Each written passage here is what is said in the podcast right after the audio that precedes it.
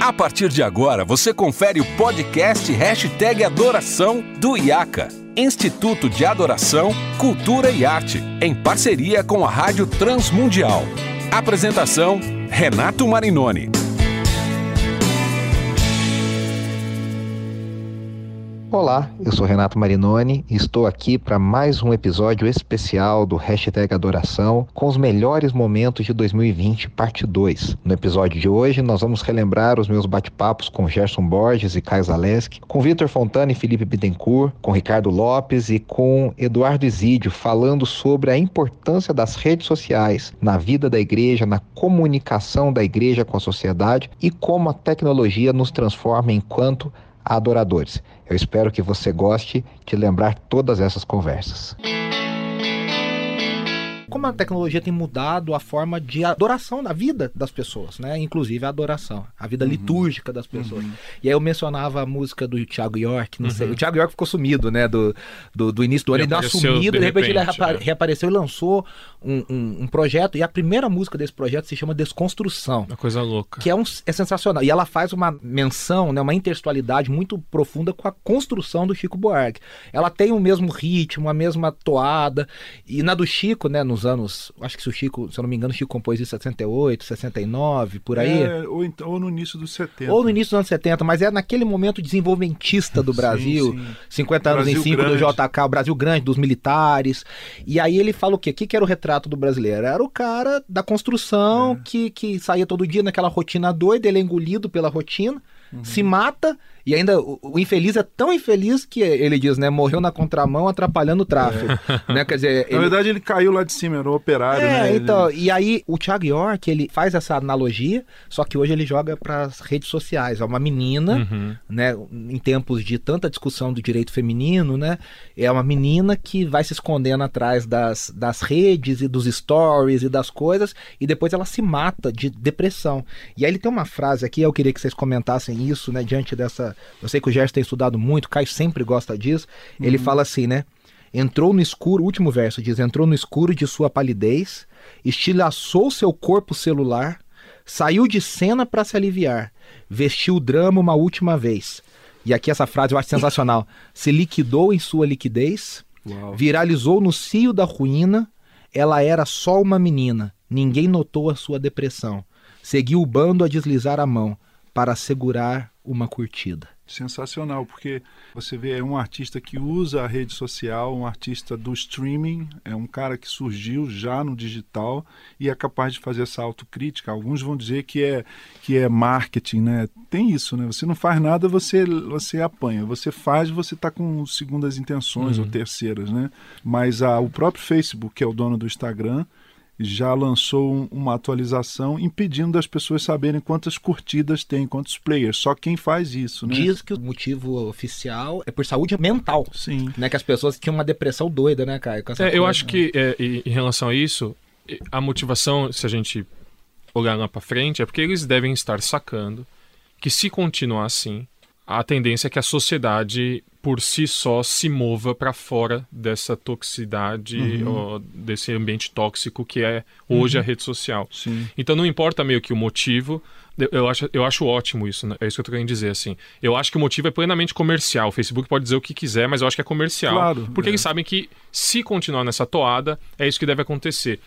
Não, mas o, isso, o, isso. O artista, o Thiago Exatamente. York foi criticado, mas é lógico que o Facebook e até o você viu, sem querer te cortar, já Não, te claro. interrompendo, o, o YouTube agora, o YouTube já tem um, um, recurso ali, um tab que diz quanto tempo você está usando, hum. né? O, o, o, iPhone avisa. O, exatamente um reconhecimento que não é por motivação outra, senão comercial, desculpa, mas, não, não, mas só sublinhando, dúvida, só que na verdade razão. é um reflexo do que a sociedade já vem demonstrando em seus efeitos colaterais.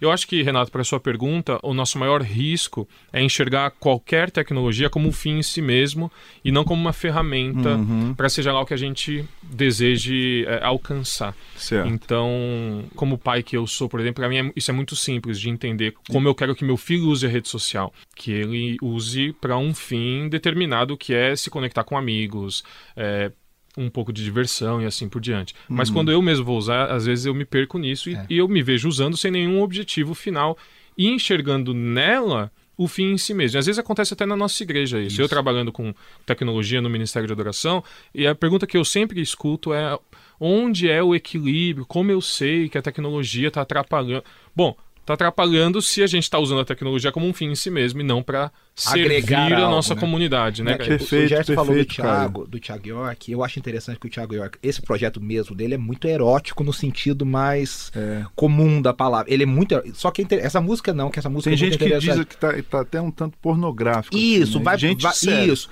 Mas assim, ele é um cara que tá na mídia, tá bombando. Hoje é um artista relevante no Brasil, muito relevante, jovem, veio uhum. do streaming, uhum. mas ele não se vendeu pro sistema. É interessante isso, porque ele, ele some quando ele quer. Mas é tão engraçado que a gente, como o Gerson falou, a gente desconfia, né? Eu fico é. assim, não, tem alguma coisa aí. Tem alguma ação de marketing, ele não, porque não é possível. Ele não é. coloca post todo dia, é como é, se diz. Olha, tem que, que ter. Os, os, os, os, especialistas em marketing falam: olha, você tem que colocar um post a cada 24 horas, não sei o que lá. Ele não segue nada disso. Ou ele, e tá ou... na boca do povo. E os cristãos, né, o Caio trabalha muito com, com artistas cristãos e convive. Uhum. Né? Às vezes a gente vê, esses dias, com todo respeito, mas eu tava vendo, a Andressa estava vendo uma story de uma cantora por aí, gospel, e assim, era nada com nada, entendeu? Uhum. Era, era, era assim, meu dia, meu cabelo, minha agenda, tudo bem, ela quer compartilhar, que é mas assim, não acrescenta uhum. nada.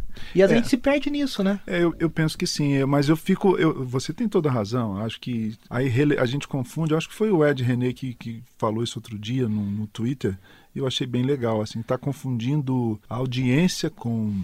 Relevância? Não, é, ele falou de relevância, falou de audiência, mas falou de, de público. Fugiu agora a citação, mas é um pouco isso, questionando alguns conceitos que a gente tem. O que é ser relevante, o que é ter público, enfim. Mas eu fecho com o Caio, eu acho que ou uma postura dessa assim de, de esnobar né, de, de um tom blazer assim hum. né, é, para a tecnologia que é Cara, eu comecei fazendo vinil há 30 anos atrás. E a gente chegava numa rádio e eles diziam o seguinte: ó, não tem refrão.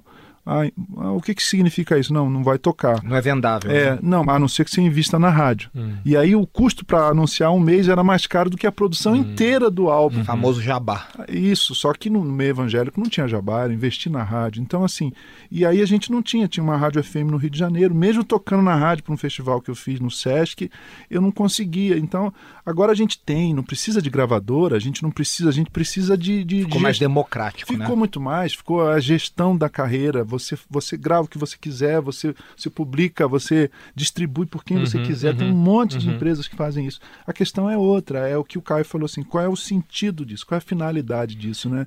Eu acho que o, o X da questão está por aí.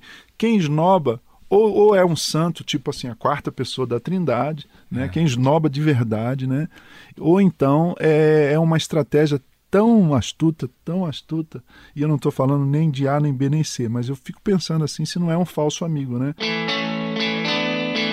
E aí uma outra coisa, agora olhando pelo, pelo lado cristão, porque o, o, o, James Smith também no livro dele fala uma coisa, não é novo também, mas eu acho muito relevante ele trazer isso de volta, que é a coisa da sedução, né? A gente não vai racionalmente cair nessa, a gente vai seduzido pela pela por esse mundo, né? O Felipe falou da televisão. Eu sou um apaixonado pela história da televisão. A televisão comemorou 70 anos no Brasil recentemente. E, e, e, é isso, né? O rádio, o encanto do rádio, aquela coisa, né? Dos astros da novela. Ah, é, tinha aquele encanto. Até o Chico Buarque tem uma música que ele, ele fala sobre esse encanto, né? Será que ela é isso? Será que ela é aquilo? Beatriz, a música do Chico Buarque. O encanto com a atriz, o encanto com esse mundo dos artistas. As revistas de celebridade estão aí para mostrar isso. No Instagram até hoje, né, os sites de fofoca, os, os, perfis de fofoca, como a gente é encantado com isso. E aí o, o Tony Hayek, no livro Guerra dos Espetáculos, que foi aquela editora fiel, né, ele fala um negócio muito, muito impactante, Vitor. Eu queria te ouvir sobre isso. Ele diz assim: o que é importante é ver que essa possibilidade de autorretrato e autoprojeção, tá falando aqui da, da gente aparecer nas nossas próprias redes sociais, nós temos atores das nossas próprias redes sociais. Ele fala, torna as mídias sociais um espetáculo irresistível, pois nos modelamos para sermos os astros no centro desse palco.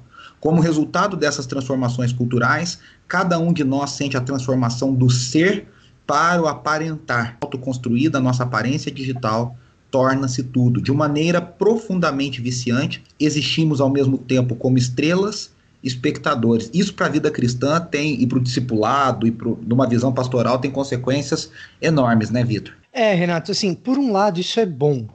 Por um lado isso é bom. Por quê? Porque o que antes era absolutamente inacessível para maior parte da população, o, a atriz da novela, o ator de Hollywood, todas essas coisas que alguém aspirava ou sonhava e sabia que era impossível, hoje você vê um rapaz dentro de um quarto sem camiseta com uma GoPro se tornar o Whindersson Nunes, entendeu? E você democratiza algo que era absolutamente inacessível. Ah, mas qual que é a relevância disso? Bom, a relevância disso é que da mesma maneira que você é, que era inacessível para a maioria das pessoas, é, ser o ator inalcançável, ou ser a atriz inalcançável, ou ser o modelo, ou ser a modelo, e isso foi democratizado em termos. E eu digo em termos porque você ainda tem que se submeter a um determinado código de padrões e regras para que isso de fato aconteça dentro do ambiente digital, alguns padrões de beleza, de fala, é, enfim, para que isso aconteça no digital. Por outro lado, não é só isso. Por outro lado, você tem também uma possibilidade de produção de narrativas alternativas às narrativas oficiais. E isso pode ser potencialmente muito bom e potencialmente perigosíssimo. Era inalcançável ser, uh, vamos dizer, na nossa época de velho, de novo, Renato, ser o Antônio Fagundes, ser a Glória Pires, assim como era inalcançável ser o William Bonner. Era para poucos, né? Era para poucos, a ponto de ser inalcançável ser o William Bonner.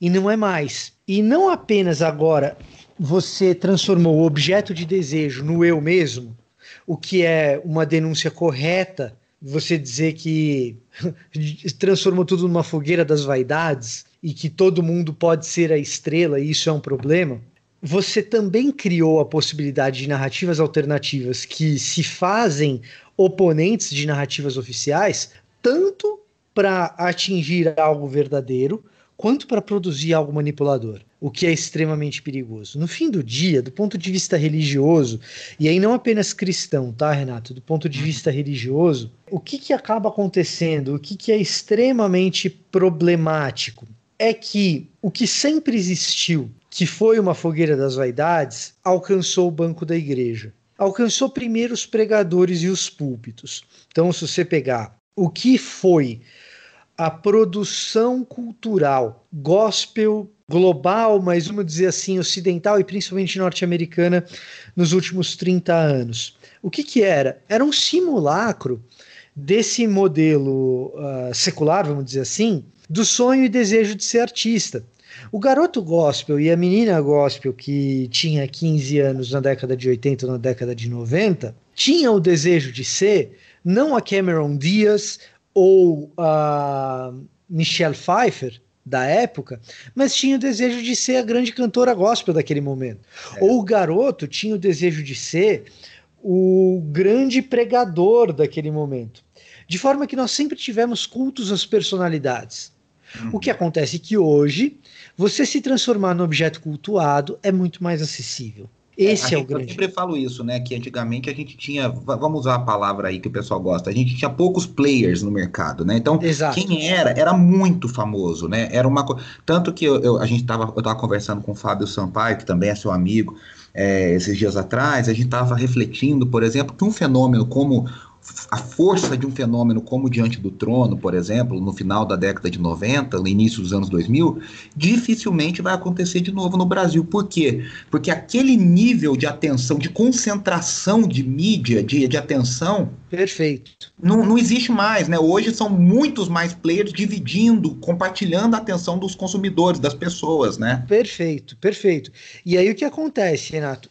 Esse modelo, ele sempre foi nocivo. Ele não é nocivo agora uma criança ou um adolescente que, querer, que cresceu na década de 80 querendo ser o Jimmy Swagger, é, ela foi prejudicada por isso, já lá atrás. Uhum. Uhum. Entendeu? Esse fenômeno já lá atrás era nocivo. Ou uma criança que cresceu dentro de uma construção como a Torre de Babel foi prejudicada por esse modelo mental de adoração de liturgia pública, se você quiser, uhum. no período de pré-Abraão, lá é, em Ur. É. Tá? Então, esse modelo, ele sempre foi nocivo. O que acontece é que agora ele foi potencializado. É. O que acontece é que agora, muito antes de sequer a gente nesses projetos de poder e da própria glória, que a gente começava a ter alguma noção lá na puberdade, ou quando a gente estava projetando a nossa vida para entrar num vestibular para pensar o que eu vou ser, cara, o garoto e a menina com 9, 10 anos estão sendo expostos a esse tipo de projeção. Gente, eu queria começar esse bate-papo perguntando, né? Vou apertar primeiro pro Felipe, depois pro Cadim.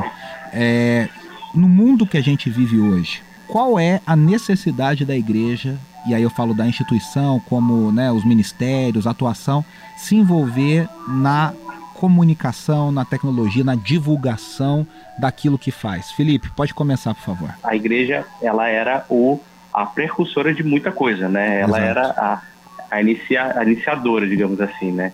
Então, tanto na arte, na cultura, é, até na própria filosofia. Mas, ao passar dos anos, a gente foi ficando em segundo plano e hoje é o inverso, né? Então a gente tem muitas pessoas boas artisticamente em área de comunicação que acabam indo à frente disso e hoje a igreja ela recebe muita coisa que as pessoas já fizeram, já foi. Então hoje a gente só recebe. É. Então é muito importante a gente tomar isso de volta, né? Para a gente começar a ser um influenciador em todas as áreas, em todos os âmbitos desse mundo. E hoje a comunicação é uma das áreas mais importantes, é. principalmente aí com a internet. Então eu acho que esse é um assunto muito importante para ser discutido. Eu acho que a igreja ela deve se voltar os olhos para isso. Ainda existe não só essa questão da gente é, está atrasado em algumas coisas, mas alguns preconceitos dentro dessa área específica, como também dentro da área da arte, por exemplo. Então, fala um pouquinho com a gente, o que, que você acha dessa, desse cenário aí? A gente vê muito isso dentro da igreja, né? O pessoal acha que, ah não, não vou abrir as portas da igreja para o mundo.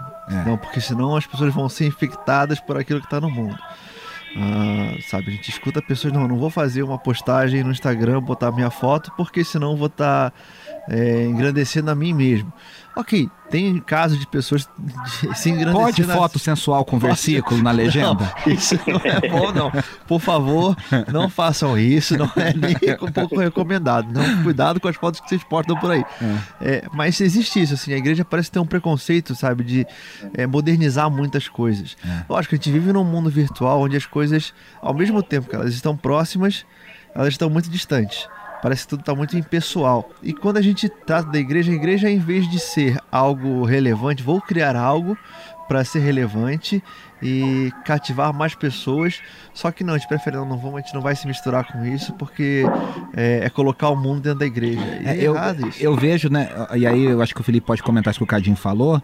É, que como se assim, ah, se é de Deus para minha igreja, se é de Deus para meu ministério, isso vai se promover sozinho. É, exato. Vai, as pessoas vão aparecer aqui sozinhas.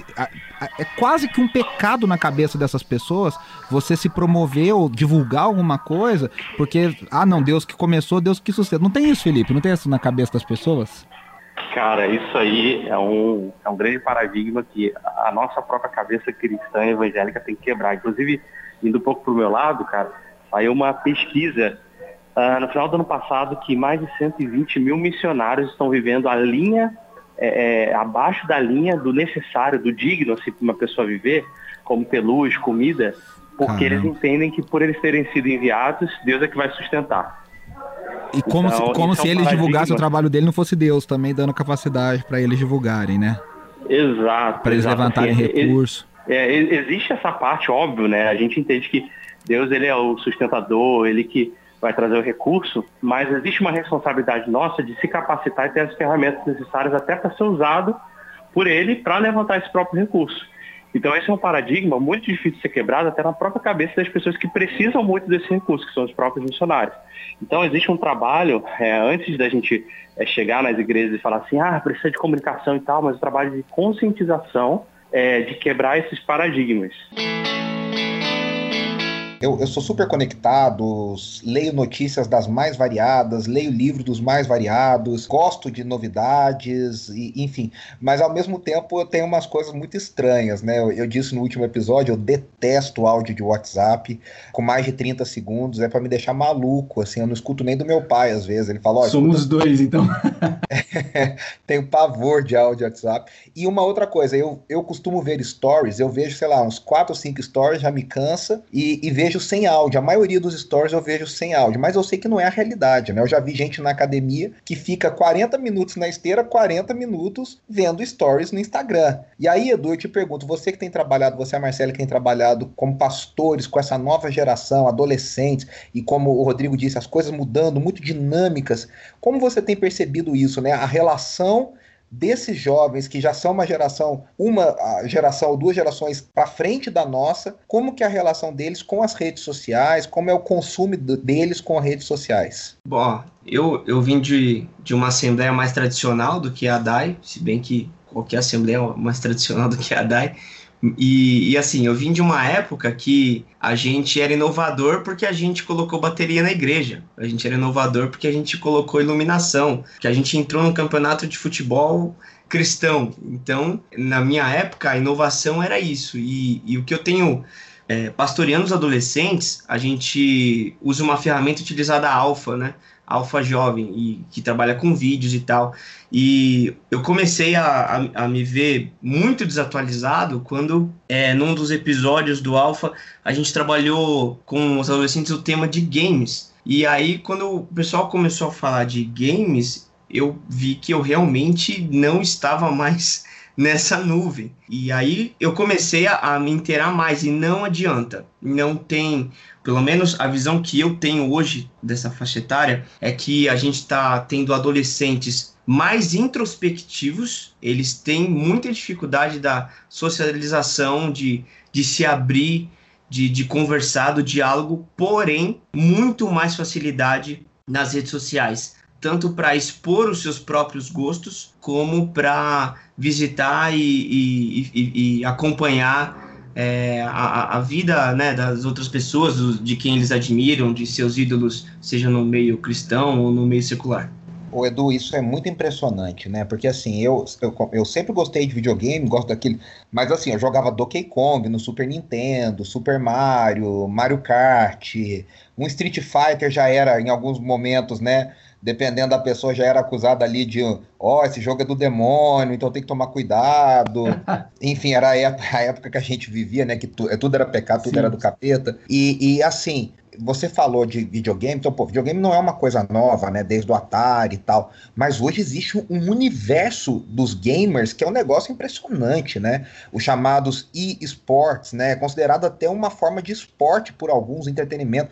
Eu fiquei sabendo esses dias, ouvindo um programa de futebol, que os times da Europa de primeira linha, assim, os grandes times europeus do, do mundo, né, de futebol, eles eles patrocinam times de esportes para angariar fãs jovens para os seus times a partir dos games e depois fazer a migração para o futebol. E aí você me falou, né, do que vocês estão, por exemplo, com um canal numa TV especializada em TV é um termo, né? Acho que acho que é o termo, mas enfim, não é a TV como a gente conhecia, especializada em games, né? Fala um pouquinho sobre isso, Edu. É, foi exatamente através desse, desse acompanhamento com, com essa minha galera que eu vi que eles gostam, é, é uma coisa que está muito no mundo deles. É um, a nova plataforma chamada Twitch TV, não é tão nova, mas ela está sendo, está ficando cada vez mais conhecida agora, que é, é como se fosse um YouTube, só que só para gamers, assim o universo que passa ali é games. Eu lembro que quando eu era adolescente, criança, você chamava os seus amigos para ir em casa, né, jogar videogame, e aí enquanto tinha dois jogando videogame, tinha mais uns 5, uns 15 assistindo. É, é exatamente isso, só que agora tudo online, cada um assiste da sua casa. Então você tem o seu hall de amigos ou alguns caras que manjam muito de determinado jogo, e você entra no canal deles e assiste eles jogando. E aí a gente vai ter profissionais da área. É, eu estava é, vendo sobre isso é, os, os streamers, né? Os streamers que falam de profissão, eles jogam cerca de 10 horas por dia, é, 6 dias na semana, E, e eles ganham muito bem para isso. Tem os streamers mais famosos assim, aparecem os stories dos caras comprando carros de luxo, uma coisa assim. É um, é um mercado que movimenta demais. E particularmente, é, vai ser até engraçado o que eu vou falar agora, mas você sabe, por incrível que pareça, o que me deu o start de tipo, eu preciso começar a fazer alguma coisa urgente foi quando eu vi que a Anitta estava streamando jogos na Twitch TV. Para mim, isso foi o ápice do absurdo. Eu falei, não é possível que essa mulher tá fazendo stream. Por quê? E aí eu comecei a, a analisar e entender. Nesse, nesse, na, na Twitch TV, ela vai conseguir alcançar um público que talvez ela não alcançaria com a música dela. E é muito louco isso. E, e como a, tipo, Satanás mesmo usa, tipo, como ele planeja bem para fazer essas coisas, sabe? Para divulgar aquilo que ele quer. E a gente às vezes fica com alguns preconceitos ou, ou dificuldade de se movimentar nesse meio para divulgar a palavra de Deus. E é por isso que a gente tá lá agora. É isso aí, muita coisa boa tem sido falada. Mas agora nós precisamos encerrar esse episódio lembrando, a gente volta na semana que vem com a última parte dessa série especial de melhores momentos de 2020. Na semana que vem, então, nós vamos relembrar mais conteúdos e mais conversas muito bacanas que nós tivemos ao longo deste ano. Lembrando sempre que você pode assistir e ouvir todo o conteúdo produzido pela Rádio Transmundial, inclusive os programas, os episódios do hashtag Adoração, no site da Rádio Transmundial, lá em transmundial diaca.org.br e também acompanhar o conteúdo do IACA lá em arroba IACA Brasil no Instagram. Um grande abraço e eu volto na semana que vem. Preciso ser mais